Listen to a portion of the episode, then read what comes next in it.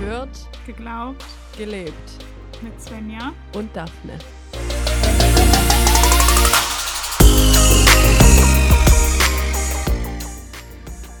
Hallo.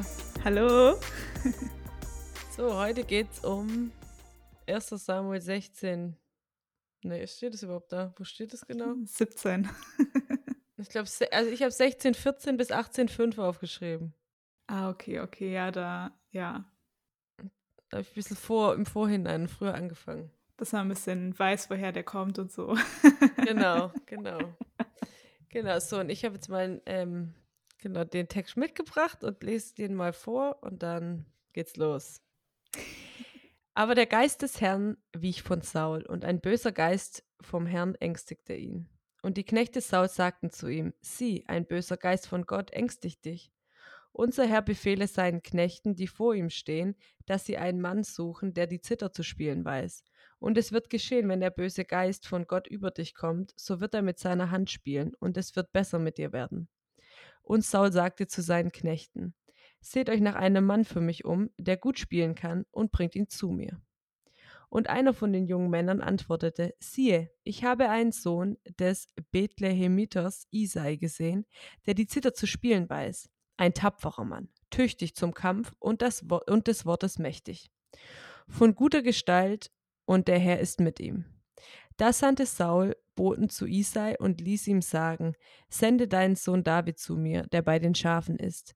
Da nahm Isai einen Esel und belud ihn mit Brot und einem Schlauch Wein und ein Ziegenböckchen und sandte es Saul durch seinen Sohn David. So kam David zu Saul und diente ihm. Und Saul gewann ihn sehr lieb, und er wurde sein Waffenträger. Und Saul sandte zu Isai und ließ ihm sagen: Lass doch David in deinen Dienst treten, denn er hat Gunst gefunden in meinen Augen. Und es geschah, wenn der Geist von Gott über Saul kam, nahm David die Zither und spielte darauf mit seiner Hand. Und Saul fand Erleichterung, und es ging ihm besser, und der böse Geist wich von ihm. Und die Philister sammelten ihr, äh, ihre Heere zum Kampf und versammelten sich zu Soho in Juda und lagerten sich bei Ephes Damim zwischen Soho und Aseka. Und Saul und die Männer von Israel versammelten und lagerten sich im Terebintal, Bintental, und sie stellten sich den Philistern gegenüber in Schlachtordnung auf. Und die Philister sandten an einem Berg jenseits, und Israel stand an einem Berg diesseits, so dass das Tal zwischen ihnen war. Und ein Vorkämpfer trat aus den Lagern der Philister heraus. Sein Name war Goliath aus Gad. Seine Größe waren sechs Ellen und eine Spanne. Und er zog einen bronzenen Helm auf seinem Kopf und war mit einem Schuppenpanzer bekleidet. Das Gewicht des Panzers betrug 5000 Schekel Bronze. Und er hatte bronzene Schienen an seinen Beinen und ein bronzenes Kurzschwert auf seiner Schulter. Und der Schaft seines Speeres war wie ein Weberbaum, und die Spitze seines Speeres wog 600 Schekel Eisen. Und der Schildträger ging vor ihm her. Und er stellte sich hin, rief den Schlachtreihen Israels zu und sprach zu ihnen: Wozu zieht ihr aus, um euch in Schlachtordnung aufzustellen? Bin ich nicht der Philister und ihr die Knechte Sauls? Bestimmt ein Mann von euch, dass er zu mir herabkommt. Wenn er mit mir zu kämpfen vermag und mich erschlägt, dann wollen wir eure Knechte sein. Wenn ich ihn aber überwinde und ihn erschlage, dann sollt ihr unsere Knechte sein und uns dienen. Und der Philister sagte, ich verhöhne heute die Schlachtreihen Israels. Gebt mir einen Mann, dass wir miteinander kämpfen. Und Saul und ganz Israel hörten diese Worte des Philisters, und sie waren niedergeschlagen und fürchteten sich sehr. Und David sagte zu Saul, niemand lasse seinetwegen den Mut sinken. Dein Knecht will hingehen und mit diesem Philister kämpfen. Aber Saul sagte zu David, du kannst nicht zu diesem Philister gehen, um mit ihm zu kämpfen, denn du bist ein junger Mann, er aber ist ein Kriegsmann von seiner Jugend auf. Da sagte David zu Saul, Dein Knecht weide die Schafe für seinen Vater. Wenn dann ein Löwe oder ein Bär kam und ein Schaf von der Herde wegtrug, so lief ich ihm nach und schlug ihn, er schlug auf ihn ein und entriss es seinem Rachen. Erhob er sich gegen mich, so ergriff ich ihn mit bei seinem Bart, schlug ihn und tötete ihn. So hat dein Knecht den Löwen und den Bären erschlagen. Und diesem unbeschnittenen Philister soll es genauso ergehen wie einem von ihnen, weil die Schlachtreihen des lebendigen Gottes verhöhnt hat. Und David fuhr fort, der Herr, der mich aus den Klauen des Löwen und aus den Klauen des Bären gerettet hat, der wird mich auch aus der Hand des, der wird mich auch aus der Hand des Philisters retten. Und Saul sagte zu David: Geh hin, der Herr sei mit dir. Und Saul legte David seine Rüstung an, setzte einen bronzenen Helm auf, auf sein Haupt und zog ihm einen Schuppenpanzer an. Und David gürtete Sauls Schwert über seine Rüstung wollt, äh, und wollte damit gehen, wenn er hat, denn er hatte es noch nie versucht. Da sagte David zu Saul, ich kann, da, ich kann nicht damit gehen, denn ich habe es nie versucht. Und David legte sie wieder ab. Und er nahm seinen Stab in seine Hand und wählte fünf glatte Steine aus dem Bach und tat sie in die Hirtentasche, die ihm als Schleudertasche diente, und nahm seine Schleuder in seine Hand und ging dem Philister entgegen. Als aber der Philister hin, hinschaute und David sah, verachtete er ihn, weil er noch jung war, und er war rötlich und schön von Aussehen. Und der Philister sprach zu David, Bin ich denn ein Hund, dass du mit Stöcken zu mir kommst? Und der Philister fluchte David bei seinen Göttern. Der Philister sagte zu David, Komm her zu mir, dass ich dein Fleisch den Vögeln des Himmels und den Tieren des Feldes gebe. Und David antwortete dem Philister, Du kommst zu mir mit Schwert, Lanze und Kurzschwert. Ich aber komme zu dir mit dem Namen des Herrn der Heerscharen, des Gottes der Schlachtreihen Israels, den du verhöhnt hast. Heute wird der Herr dich in meine Hand ausliefern, und ich werde dich erschlagen und dir den Kopf abhauen. Und die Leichen des Heers der Philister werde ich heute noch den Vögeln des Himmels und den wilden Tieren der Erde geben. Und die ganze Erde soll erkennen, dass Israel einen Gott hat. Und diese ganze Versammlung soll erkennen, dass der Herr nicht durch, äh, durch Schwert oder Speer rettet. Denn des Herrn ist der der Kampf, und er wird euch in unsere Hand geben. Und es geschah, als der Philister sich aufmachte und näher an David herankam. Und David griff mit seiner Hand in die Tasche und nahm einen Stein heraus. Und er schleuderte und traf den Philister an seine Stirn. Und der Stein drang, Stein drang ihm in die Stirn ein, und er fiel auf sein Gesicht zur Erde. Und David lief und trat zu dem Philister und nahm dessen Schwert, zog es aus seiner Scheide und tötete ihn vollends und hieb ihm den Kopf damit ab. Als aber die Philister sahen, dass ihr stärkster Mann tot war, flohen sie. Und die Männer von Israel und Juda machten sich auf und erhoben das Kriegs Kriegsgeschrei und jagten den Philistern nach bis zum Eingang von Gad und bis an die Tore von Ekron. Und die Erschlagenen der Philister fielen auf dem Weg von Scharajim bis Gad und Ekron. Und die Söhne Israels kehrten von der Verfolgung der Philister zurück und plünderten deren Lager. Und David nahm den Kopf des Philisters und brachte ihn nach Jerusalem. Seine Waffen aber legte er in sein Zelt. Tada! Was für eine abgespacede Geschichte, ey. ja. Mir ist gerade wieder eingefallen, das war meine Hebräischprüfung. Echt? Ja, das, war, das musste ich übersetzen in meiner Hebräischprüfung. Den ganzen Text? Nee. Auf gar keinen Fall. ähm, nee, da sind auch Teile weggefallen und ich muss auch sagen, mir war der Text gar nicht so geläufig, weil das war nicht die Kampfszene, sondern das war das mit dies. Also mir ist wieder eingefallen, als ich gelesen, das gelesen hatte, mit ähm, hier das Fleisch den Vögeln des Himmels und Tieren des Feldes gebe. Mhm. Da hat er zwischendrin immer Sachen rausgelöscht. Aber das war so diese Anfangsszene quasi. Und das, so die Teile, die der da hatte, die waren gar nicht so, also mir zumindest gar nicht so geläufig.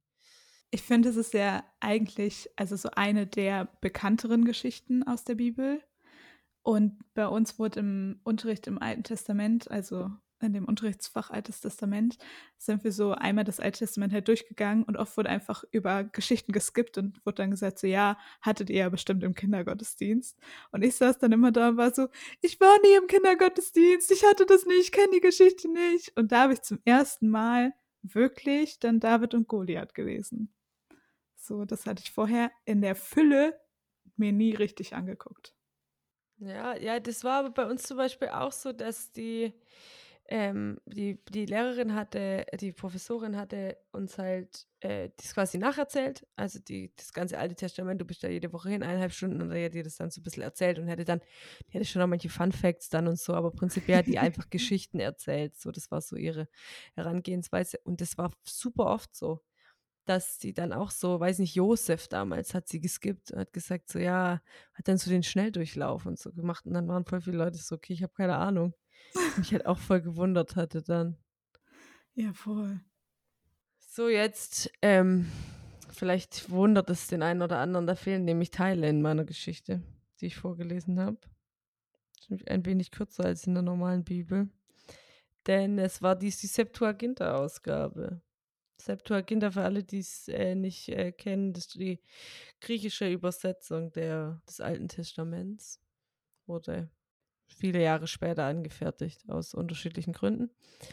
Und genau, da gibt es Teile und bis heute ist es in der Exegesis so, dass du unterschiedliche Texte quasi nebeneinander legst und guckst, was passiert. Also sind Sachen ausgelassen worden oder genau, gibt es irgendwelche Interpunktionsfehler, das heißt Fehler oder Änderung anders, sind, sieht es halt einfach anders aus, was dann, da muss man immer abwägen, was wahrscheinlicher und was nicht.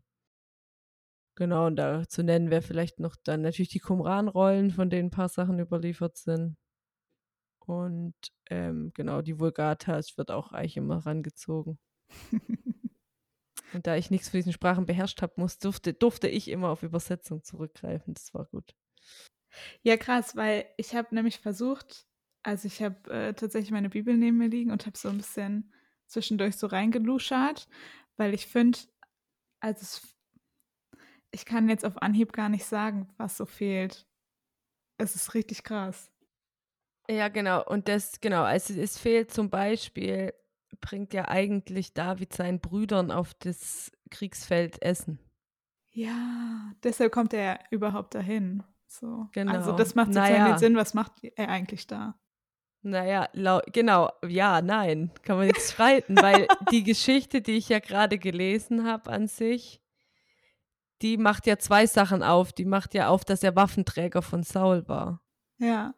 Deswegen macht es in dem Sinne ja gar nicht so stringent Sinn, dass der Mhm. da noch Essen gebracht hat zu seinen Dingen, weil eigentlich war er ja dort und eigentlich hat er ja Saul die Waffen getragen. Stimmt, da bin ich nämlich auch gestolpert, weil ich habe die Geschichte nämlich immer erst ab Kapitel 17 angefangen und davor kommt halt dieses so, der wird als Waffenträger und soll dann seine äh, Harfe für Saul spielen und so, damit es ihm wieder besser geht. Und dann dachte ich auch so, hä? Ich dachte, weil, weil ich glaube, das fehlt nämlich dann auch in der Septuaginta. Und das ist nämlich das Ende, dass Saul nämlich fragt, wer ist denn das, der da jetzt gekämpft hat? Und dann sagt sein Berater irgendwie oder Feldhauptmann, äh, also ganz ehrlich, mein König, ich weiß es nicht. und dann kommt so, ja, okay, dann fragt man nach und dann fragt er nach und dann sagt David, ja, ich bin der Sohn von Isai so. Ähm, und es macht ja eigentlich gar keinen Sinn, dass Saul ihn nicht kennt, wenn er ihn ja vorher schon angestellt hat. Ja, genau. Also das gibt dreimal, stellt quasi David sich Saul vor in der Geschichte in der Bibel. Ah. Also gar nicht er selber, sondern einmal das, was ich gerade gelesen hatte, auch, wo die ihn quasi aussuchen schon und ihn dann zu ihm bringen wollen. Aber dann kommt noch zweimal quasi, dass er Sachen, die eigentlich Saul schon wissen müsste, nochmal erzählt. Und genau, und dann zum Beispiel auch die, die an sich, die, die Kriegsgeschichte, sage ich jetzt mal, die geht ja eigentlich auch noch viel mehr. Also da findet eigentlich noch viel mehr Kommunikation sta statt. Also David kommt Saul eigentlich immer näher und so, das fällt alles raus. Das ist nämlich auch, ähm, genau, das ist nämlich auch sowas, wo man drüber streitet, weil der irgendwie viermal oder so quasi das gleiche dasteht. Mhm. Und er denkt, irgendwann müsste er doch mal angekommen sein. Er ist so klein, dass er nur so kleine Schritte machen kann. Ja, ja. Genau, und das, was ich immer interessant, also ich interessant fand, war, dass dieses äh, mit der Harfe auch, das ist mir aus dem Studium so richtig klar geworden, dass der ja so cholerisch war, Saul. ja. Dass der dann so ausgeflippt sein muss die ganze Zeit. Und dass sie dann, David kam und da dann die Harfe gespielt hat, so, und meine, meine Professorin hat damals gesagt, er war wie ein Musiktherapeut. ja, aber stimmt, ja. Das wird auch später immer mal wieder benannt, dass Saul halt so, so cholerische Anfälle kriegt, so wo der wirklich so ausrastet und sauer wird und Sachen nach Leuten wirft. Also der wirft ja ganz oft seinen Speer nach seinem Sohn, weil er sauer auf David am Ende ist und so und bringt den eigentlich fast um und der weicht dann immer schnell aus und der Das ist immer geil beschrieben, weil der Speer bleibt dann immer an der Wand stecken. Ich finde das immer wie so eine Filmszene, wenn jemand ausrastet und dann irgendwas gegen die Wand schleudert. So stelle ich mir das vor.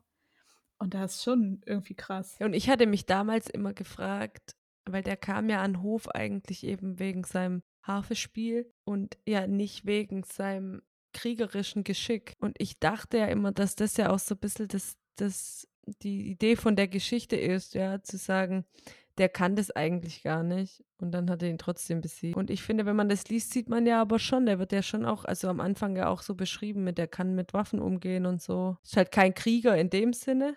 Genau, ja.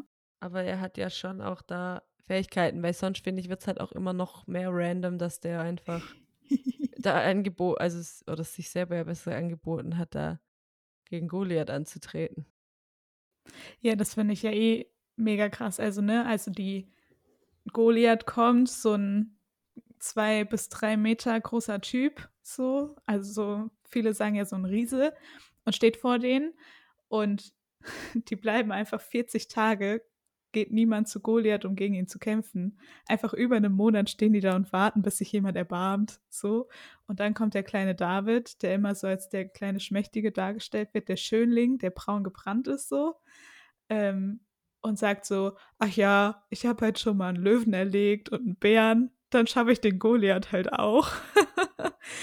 und ich finde es halt, also in der normalen Version in der Bibel steht dann ja auch noch, wie er mit seinem Bruder redet und der, also, weil David fragt dann so nach, was ist denn los hier und was sagt denn der Goliath und dann wird ihm das erzählt und dann denkt der Bruder erst, David ist einfach so sensationsgeil und regt sich dann voll auf, äh, willst du dich jetzt hier lustig über uns machen und keine Ahnung. Und dann sagt so David, nee, nee, ich kann ja gegen den kämpfen.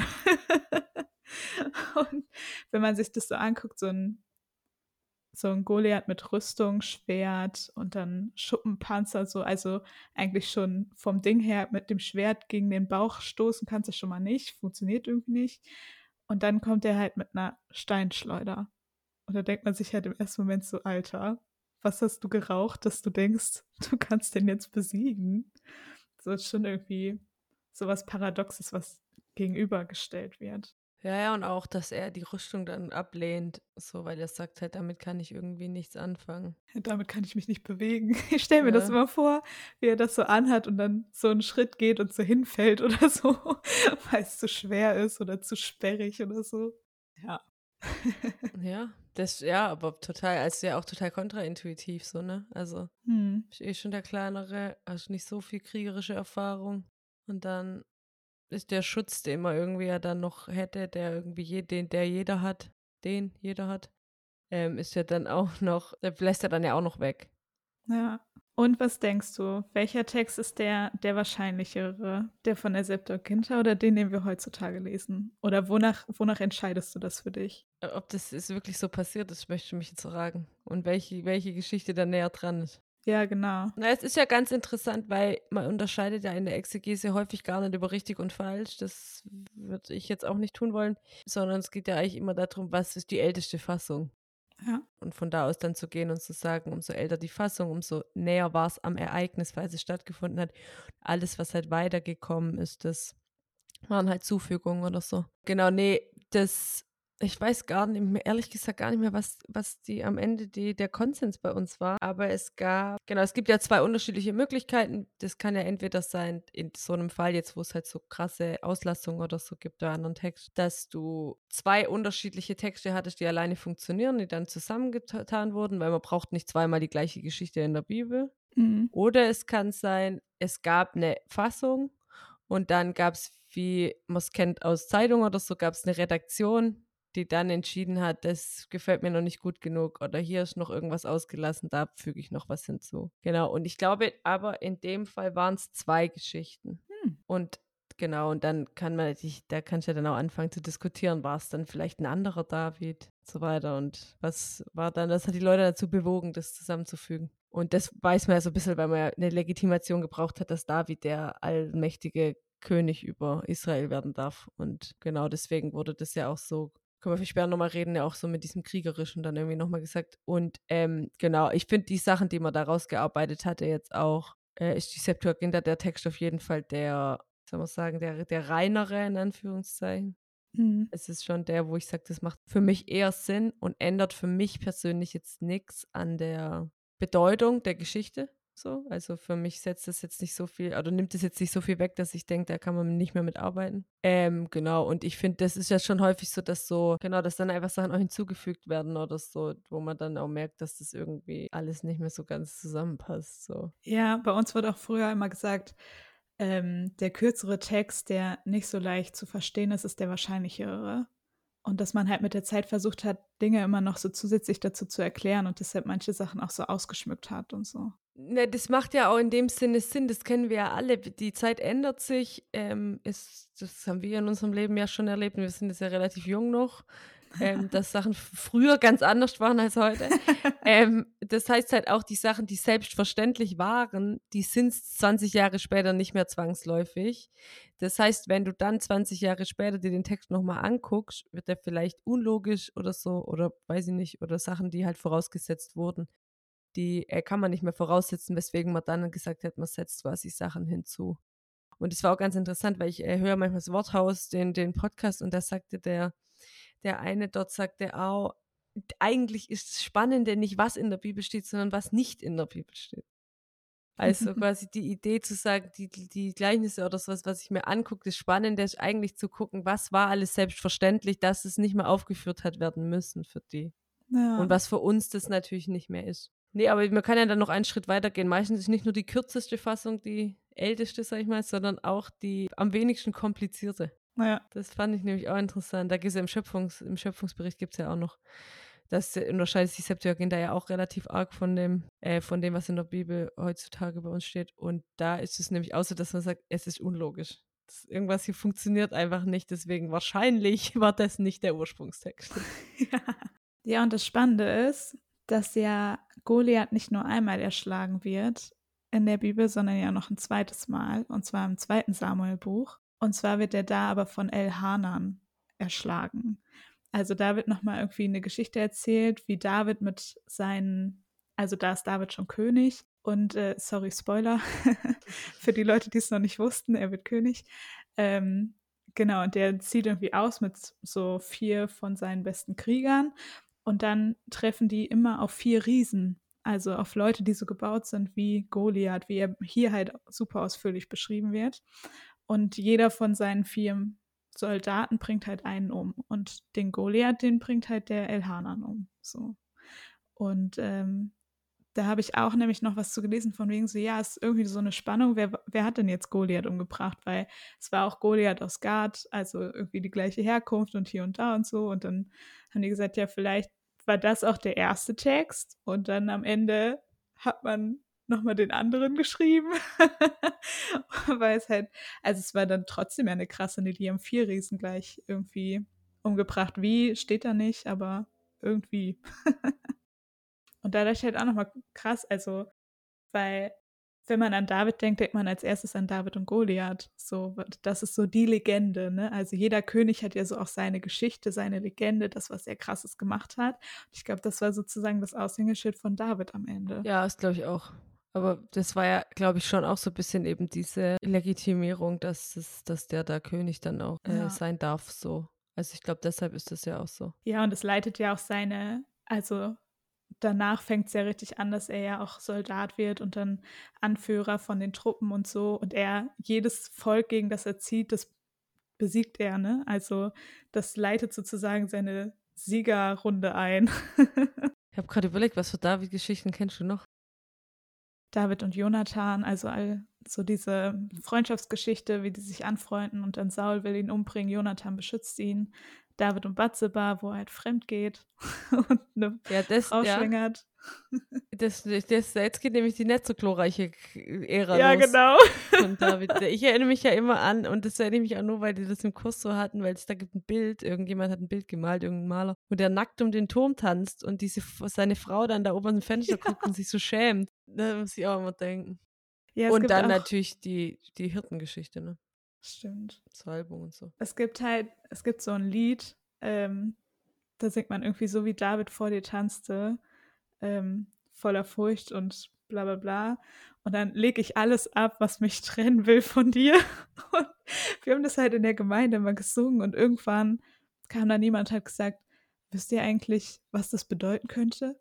Dass wir alle jetzt nackt sind, weil uns das das Einzige ist, was uns noch von Gott trennt, unsere Kleidung. und dann war ich so, oh je, okay. Und jedes Mal, wenn ich jetzt dieses Lied singe, muss ich an den nackten David denken. Oh nee, ich genau, ähm, ich wusste das gar nicht, dass der dann nochmal im anderen, ähm, im anderen Samuel-Buch von jemand anderem, das Goliath, so, dass Goliath von jemand anderem im zweiten Samuel-Buch nochmal umgebracht wird. Ähm, genau, ich kenne nur die, das Problem hier ja schon, dass der ja einmal mit der Steinschleuder erschlagen wird und dann ja nochmal getötet wird, quasi mit dem Schwert den Kopf abgeschlagen. Ja, dann, da stolper ich auch jedes Mal drüber, ne? Also so viele Leute in der Bibel, dem wird der Kopf abgeschlagen. Und ich frage mich immer, wie kann man das machen? ich könnte das nicht jemanden den Kopf so abtrennen und dachte mir, ja, okay, der ist tot. Also du hättest ihn auch einfach liegen lassen können. Wieso der Kopf?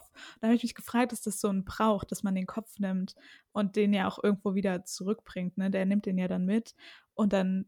Ich dachte immer, dass die, ich dachte immer, dass die, die werden an so Pfählen aufgespießt, die Köpfe und dann am Stadttor aufgebahrt, dass also jeder, der vorbeikommt, Angst hat, weil er sieht, ah ja, die haben ja schon die Leute besiegt, hier greife ich besser nicht an. Ah. Ja, tatsächlich, das ist mir nur geläufig aus äh, der Judith-Geschichte, dass die das da gemacht haben. So, aber sonst, aber ich habe auch noch nie so die großen Schlachtgeschichten gelesen. ich habe das auch nicht recherchiert, also ich, das ist jetzt einfach was, wo ich da, wo irgendwo her, wo ich das da glaube zu wissen. Hm.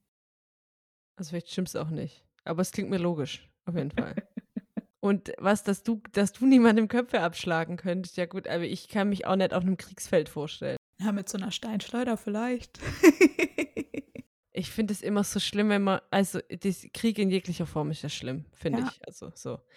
Aber ich finde immer die Vorstellung, wenn man manchmal jetzt auch so, was weiß ich, irgendwelche Serien, die wahrscheinlich nicht so ganz wahrheitsgetreu sind aus irgendwelchen mittelalterlichen Zeiten, die, wenn dann, dann so Leute dann schreit einer und dann rennen die los. So und rennen aufeinander zu und weiß ich nicht, und mit einem Speer und mit einem Schwert und so. Und das ist so, so dieser direkte Zweikampf oder so, weil die meisten haben ja dann nicht mal ein Pferd mit dabei oder so. Ja. Das, ist auch schon, das, das, das, das erstmal abgesehen davon, dass ich das ja gar nicht könnte, wenn mhm. ich keine mhm. Fähigkeiten dem gegenüber habe, finde ich das ja übelst brutal einfach. Ja, aber das, das fand ich das Sympathische irgendwie an der Geschichte, weil das, das habe ich nämlich extra nochmal nachgeguckt. Das war wirklich so, so Brauch, dass man gesagt hat, okay, man stellt seinen stärksten Krieger und die beiden kämpfen gegeneinander. Damit kämpfen nicht die beiden Völker gegeneinander und verlieren total viele, sondern die entscheiden. Und derjenige, der gewinnt, das Volk muss sich, also das Volk ist halt dann der Sieger und das andere muss sich er ergeben. So. Und das fand ich irgendwie cool, weil ich mir dachte, also wenn man das heute mal so praktizieren würde, dann würden sehr viel weniger Menschen sterben. Es wäre irgendwie ein bisschen netter als das, was so passiert. Also auch wenn ich sagen würde, okay, ich könnte auch ganz drauf verzichten gerne. Aber dann dachte ich so, ist ja eigentlich eine gute Strategie auch, um seine Leute zu behalten. Es ist halt eine große Bürde für die Leute, die kämpfen, weil wenn du verkackst, dann hasse den Salat. Aber du weißt es dann am Ende wahrscheinlich eh nicht mehr, wenn du tot bist. Ja, gut, ja, weiß, ja, weiß ich nicht. Keine Ahnung, ich mach, hab mir über sowas nicht, mach mir über sowas nicht so viele Gedanken. Ich dachte ja immer, ich hatte so das typische Kinderbibel-Geschichte im Kopf, wenn ich so David und Goliath habe immer Goliath der Riese, David der kleine Schmächtige, der so nur bis zum Knie geht oder so und dann kommt er mit seiner Steinschleuder und dann dachte ich immer, Steinschleuder wäre so voll niedlich und dann habe ich mal nachgeguckt, kann man mit einer Steinschleuder eigentlich jemanden umbringen und tatsächlich kann man das. Also es funktioniert, also in dem Sinne, es würde wirklich funktionieren. So, und dann, ähm, du kannst halt wirklich, also das kann ich mir gar nicht, also ich könnte es wahrscheinlich nicht, aber Leute, die das so geübt haben oder trainiert haben, so, damals war das halt so eine Hirtenwaffe, die hatten das vor allem, um gegen die Tiere, die die Schafe reißen wollten, halt irgendwie zu kämpfen oder die zu verscheuchen. Und die sind wirklich auf eine Reichweite von 200 bis 300 Metern mit ihrer Steinschleuder gekommen. Und die haben den Stein halt wirklich auch geschleudert über den Kopf. Also nicht so wie diese, diese Astgabel, wo du mal diesen Stein einspannst und dann losschickst so. Sondern halt wirklich so richtig. Und was ich dann noch gelesen habe, man konnte sogar Vögel im Flug damit treffen. Und das dachte ich so, Alter, also ich kann es wahrscheinlich nicht, aber dann dachte ich auf einmal, das ist schon eine heftige Waffe, die der da hatte. Das ist schon wahrscheinlich, dass Goliath dann auf jeden Fall einen Schaden davon hat. Ja, ich wollte fragen, hast du schon mal mit anderen Waffen geschossen oder andere Waffen betätigt? Eine Nerfgun. das habe ich noch nie gemacht, tatsächlich. Nee, ich kenne das halt nur von meinem Papa, weil der ja Polizist ist und die haben ja immer so Trainingseinheiten und eines Tages saß ich am Essenstisch und habe gefragt, wie war dein Tag? Und er so, heute hatten wir Trainingseinheit. Wir haben Videos gemacht und er hat mir Videos gezeigt, wie die halt dann geschossen haben. Das fand ich richtig gruselig, muss ich sagen. Mein Papa so mit einer Waffe zu sehen. Da war ich kurz so. Ja, ich habe ja in meinem Amerika-Aufenthalt, ähm, habe ich ja mit mehreren Schusswaffen geschossen. Paintball. Nee, richtig. richtig Was? Pistole und richtig, ja, ja. Ah. Ähm, das ist, ist oh, das darfst du eigentlich nicht erzählen, aber ich glaube, man darf das dort wirklich so. Das war echt, wir sind irgendwo hin, also wir sind da, waren da bei, ich war in der Gastfamilie und dann sind wir da Bekannte in Oklahoma besuchen gegangen. Und dann waren wir dort und die hatten das Haus auch voller Waffen. Also da gab es alles. Und es war alles weggeschlossen und so. Also es war jetzt halt irgendwie so gruselig, wie man sich das vorstellt. Aber das war so. Und dann war eines Tages, ich so, okay, heute gehen wir schießen. Und dann ich so, okay, cool. Also, let's go. Und dann sind da halt alle mit. Und dann fährt man halt einfach nur ganz weit weg, ganz weit raus. Wo dann, da waren so ein paar Kühweiden, Kuhweiden und so. Und dann stellt man sich da irgendwo hin und dann baut man halt so ein paar ähm, Ziele auf. Und dann geht's halt los. Und dann kannst du halt einfach irgendwo, kannst du halt rumschießen. Und das, ja, und ich muss sagen, ich finde das auch, also die Vorstellung, dass man da irgendwie in so einem, in so einer Zweiersituation ist, äh, wie jetzt bei der Polizei oder so, dass du wirklich mit einer Waffe auf eine andere Person zielst. So, das fand ich, finde ich auch immer noch super gruselig. Aber warum ich eigentlich drauf gekommen bin, war, weil wir irgendwann haben wir dann nämlich auf bewegende Ziele geschossen. Und das waren keine Vögel oder sowas, sondern das waren, das war halt so eine Tonscheibe quasi auf dem Boden äh, gerollt ah. und dann konnte man halt drauf schießen. Und ich habe das Ding, also weiß ich nicht, ich brauchte ewig, bis ich es ansatzweise getroffen habe, geschweige denn ordentlich getroffen hätte. Deswegen möchte ich mir gar nicht vorstellen, wie lange man braucht mit einer Steinschleuder, bis man da das dann ja auch so schleudert und dann ja auch im richtigen Moment dann irgendwie so loslässt, dass das dann da irgendwie 100 Meter weit ja. auf den Kopf trifft. Also. Bei mir wird der Stein wahrscheinlich in alle anderen Richtungen fliegen, als die, die ich will. Genau, dann für dein eigenes, für dein eigenes Volk bist du eher eine, eine, eine Behinderung als für den Gegner. Das bei mir glaube ich auch so. Ja. Oh je, weil stell dir vor, du stehst so vor deinem Volk, dein Volk so hinter dir supportet dich voll und dann schleuderst du so los. Und auf einmal geht der Stein halt nach hinten. Das wäre witzig. Okay. Okay, gut. Puh. ja. Also ich finde, wenn man die Geschichte einfach so liest und sich anguckt, dann könnte man ja einfach sagen, okay, wenn du ein Problem hast, schnapp dir eine Schleuder und beseitige es. so. Aber ähm, ja, keine Ahnung, was, was würdest du für dich, also was nimmst du für dich aus dieser Geschichte raus? Also ich finde, also ich, das, was, was man ja irgendwie im, im Dings immer äh, im, in der Kinderkirche oder so immer mit, oder was zumindest bei mir hängen geblieben ist, war ja immer dieses, egal wie, wie groß der Gegner, in Anführungszeichen Gegner ist, ähm, mit Gottes Hilfe kannst du alles schaffen, so nach dem Motto. Ähm, ja, weiß ich nicht. Ist bestimmt was dran, aber ich glaube, das liegt ja dann nicht daran, dass ich auf einmal Fähigkeiten kriege. Also nur weil ich fest drauf vertraue und fest auf Gott vertraue, kann ich jetzt ja nicht die Steinschleuder schleudern. So, also, war ja bei ihm nicht der Fall, der hat es ja jahrelang geübt, aber so meine ich eher, also so ist es ja irgendwie auch nicht. Ich fand irgendwie beim jetzt beim Vorbereiten nochmal irgendwie cool, mit diesen verschiedenen Versionen, wo der dann da irgendwie Waffenträger, Musiktherapeut und was weiß ich, was alles ist, fand ich schon nochmal irgendwie der Gedanke cool auch. Gott platziert dich quasi da, was er dich, dir zutraut irgendwo. So, also zu sagen, man geht so ein bisschen raus aus seiner Komfortzone vielleicht auch und kann sich da ausprobieren und äh, genau und mit, wenn Gott hinter dir steht, dann kann das erstmal auch alles klappen, sag ich mal so. Das mhm. fand ich irgendwie eigentlich ganz gut als äh, Gedanke nochmal. Mhm. Und ansonsten fällt mir das gerade irgendwie auch immer voll schwer, wenn man so dann so rauszugehen aus so damals, also weißt du, auch so, also jetzt, wir haben damals noch gelernt im, in, der, in der Uni jetzt auch wieder, eben, dass, dass das ja äh, quasi das Volk Israel wurde dann von David verkörpert, verkörpert und alle anderen Völker ähm, wurden halt von Goliath in dem Sinne ja. äh, symbolisiert und er hat es dann quasi erledigt, indem er Goliath erledigt hat, um eben dann auch sagen zu können, dass du ja auch schon erzählt hattest, da wurde er dann großer ähm, Kriegsheld auch und hat ja dann eben am Ende der König gewonnen. Ähm, dass mir das manchmal so ein bisschen schwerfällt, da so gerade im Moment glaube ich, aber das liegt auch einfach daran, dass ich so arg im universitären Ding drin bin, da so eine andere persönliche Ebene für mich zu finden. Deswegen musst du vielleicht jetzt das beisteuern. Was denkst, oh was empfindest du denn bei dieser Geschichte? Ja, also das erste, was du gesagt hast, so was in der Kinderkirche ähm, immer mitgegeben wurde, ich finde, da, da sind wir schon wieder bei einer geilen Floskel, ne? Also so, wie hast du das gesagt? Gott. Mit Gott kannst du alles schaffen. Hm, ja, mit Gott kannst du alles schaffen. Ja, ja, ja, das hört sich doch schön an, oder? Weil das ist nämlich auch das, was mir so auffällt, ne? Also, es wurde halt für mich, wenn ich diese Geschichte gehört habe, wurde es immer so einfach dargestellt.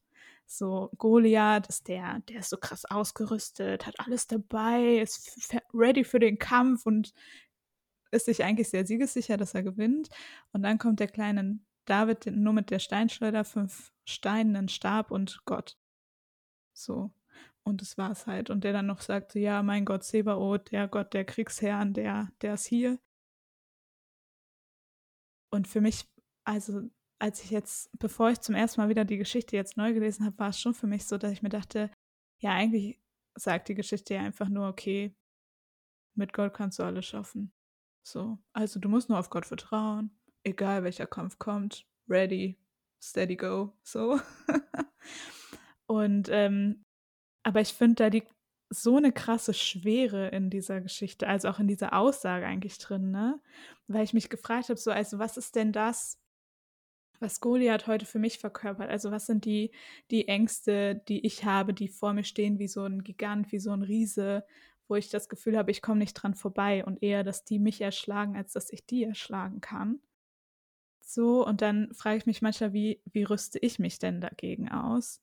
Und ich bin halt eher wahrscheinlich so ein Goliath-Typ, der oder wie, wie so Saul, der David halt dann erst alles anziehen lässt und so, weil so meinen eigenen Schutz zu bauen. Aber ich, ja, irgendwie auf die Idee zu kommen, alles abzulegen, keine Rüstung mitzunehmen und nur auf meine Ängste nur mit Gottes Hilfe zuzugehen und zu sagen, okay, ja, ich gebe das in Gottes Hand und der wird mich da durchleiten. Mit Gott schaffe ich alles so. Das kommt mir gar nicht so oft in den Sinn, weil das für mich manchmal so viel zu einfach klingt und ich mich dann immer frage, aber funktioniert das? Weiß ich nicht. Ja, ich habe gerade, äh, als du das auch gesagt hast, auch nochmal überlegt, ähm, so Vertrauen ja irgendwie nicht nur auf, auf Gott, ja auch auf sich selber irgendwie.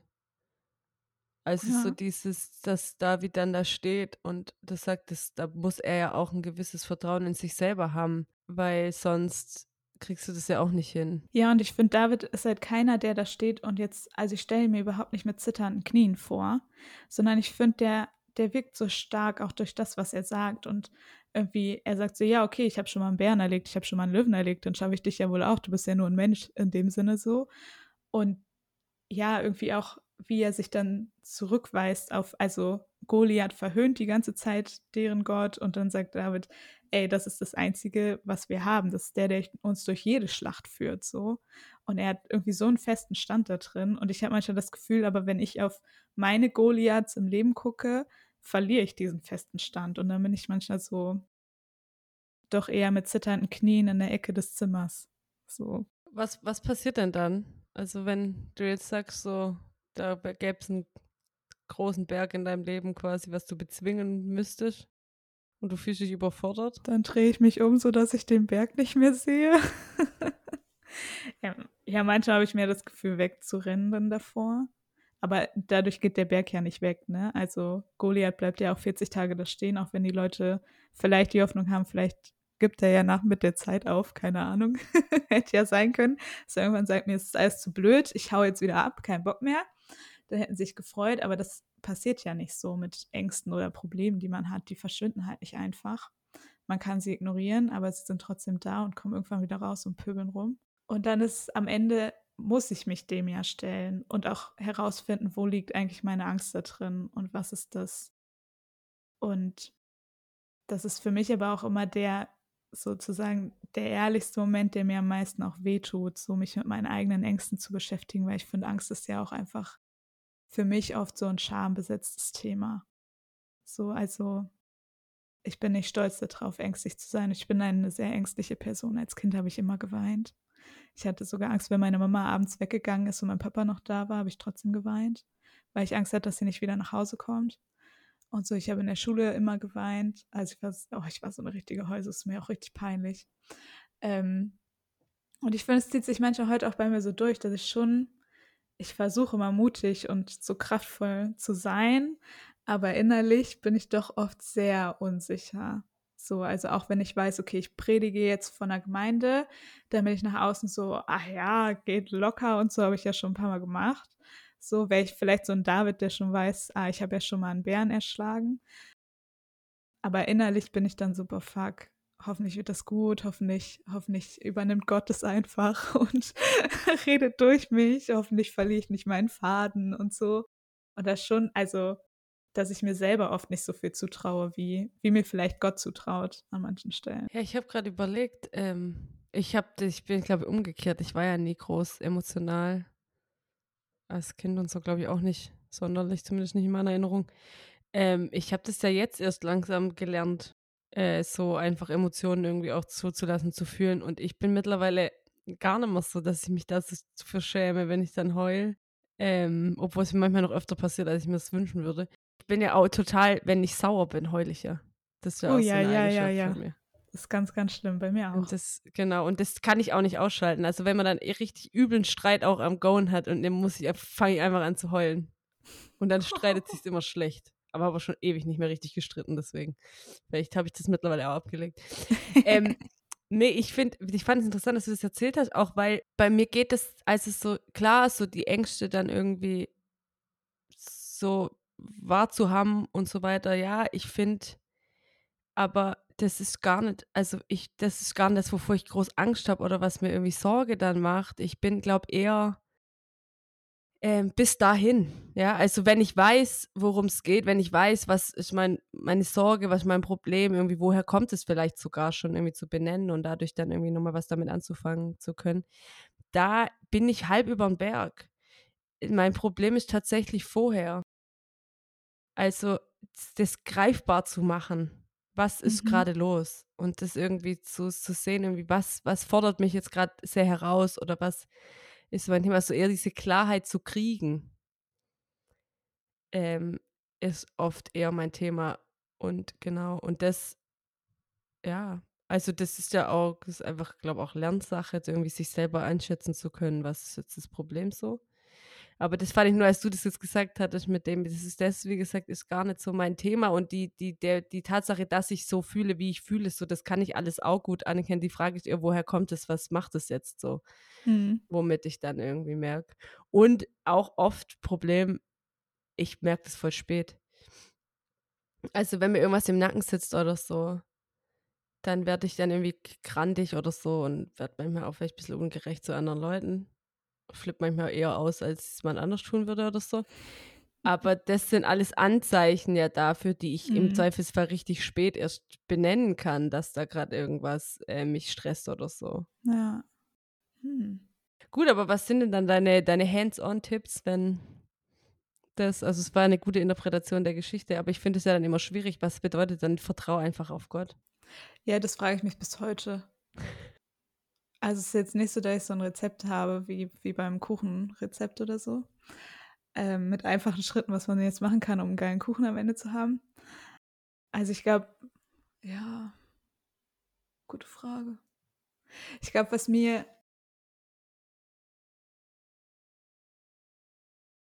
ich glaube, für mich ist immer so dieser erste Schritt erstmal irgendwie das so benennen zu können. Also was, was ist jetzt genau der Punkt, der drückt, der mir irgendwie die Kehle zuschnürt so. Und auch irgendwie die Offenheit zu haben, mir selbst gegenüber ehrlich zu sein. So, wieso bin ich unsicher? Wieso habe ich da Angst? Und so, wenn ich jetzt, also vor meiner Familie könnte ich es wahrscheinlich eher weniger so sagen, weil ich da eh schon immer das Nesthäkchen bin und dann denke ich immer so, hm, ähm, jetzt muss ich nicht noch zugeben, dass ich hier auch noch irgendwie ein Problem habe oder so. Und ähm, deshalb ist Gott der Ort, wo ich es am leichtesten benennen kann, weil ich weiß, da ist niemand, der irgendwie sagt, boah, das ist jetzt aber scheiße, dass du Angst hast. Also, Alter, reiß dich mal zusammen. Sondern jemand habt, der einfach, einfach nur zuhört und einfach trägt. So, und wo ich weiß, okay, wenn ich dann alleine in meiner Wohnung sitze, dann darf ich auch anfangen zu weinen, wenn ich das so benenne. Und mir hilft es, sowas auch laut auszusprechen und einfach mal zu sagen. Und ähm, ja, das irgendwie, also dadurch, dass ich schon sage und irgendwie jemanden habe, den ich dem ich das adressieren kann, habe ich das Gefühl, ich kann Stück für Stück abgeben.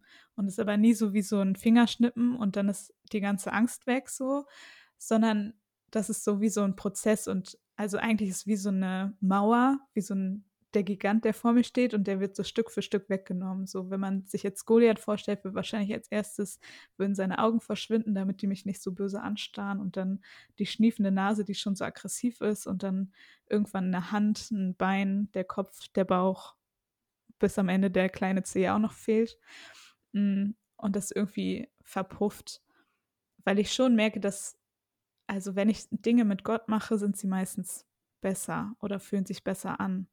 So, also wenn ich weiß, okay, vor meiner Predigt bete ich nochmal, hey, ähm, schenk mir da Sicherheit drin, dann habe ich weniger Kämpfe in meiner Predigt, als ich sonst habe, wenn ich das nicht mache.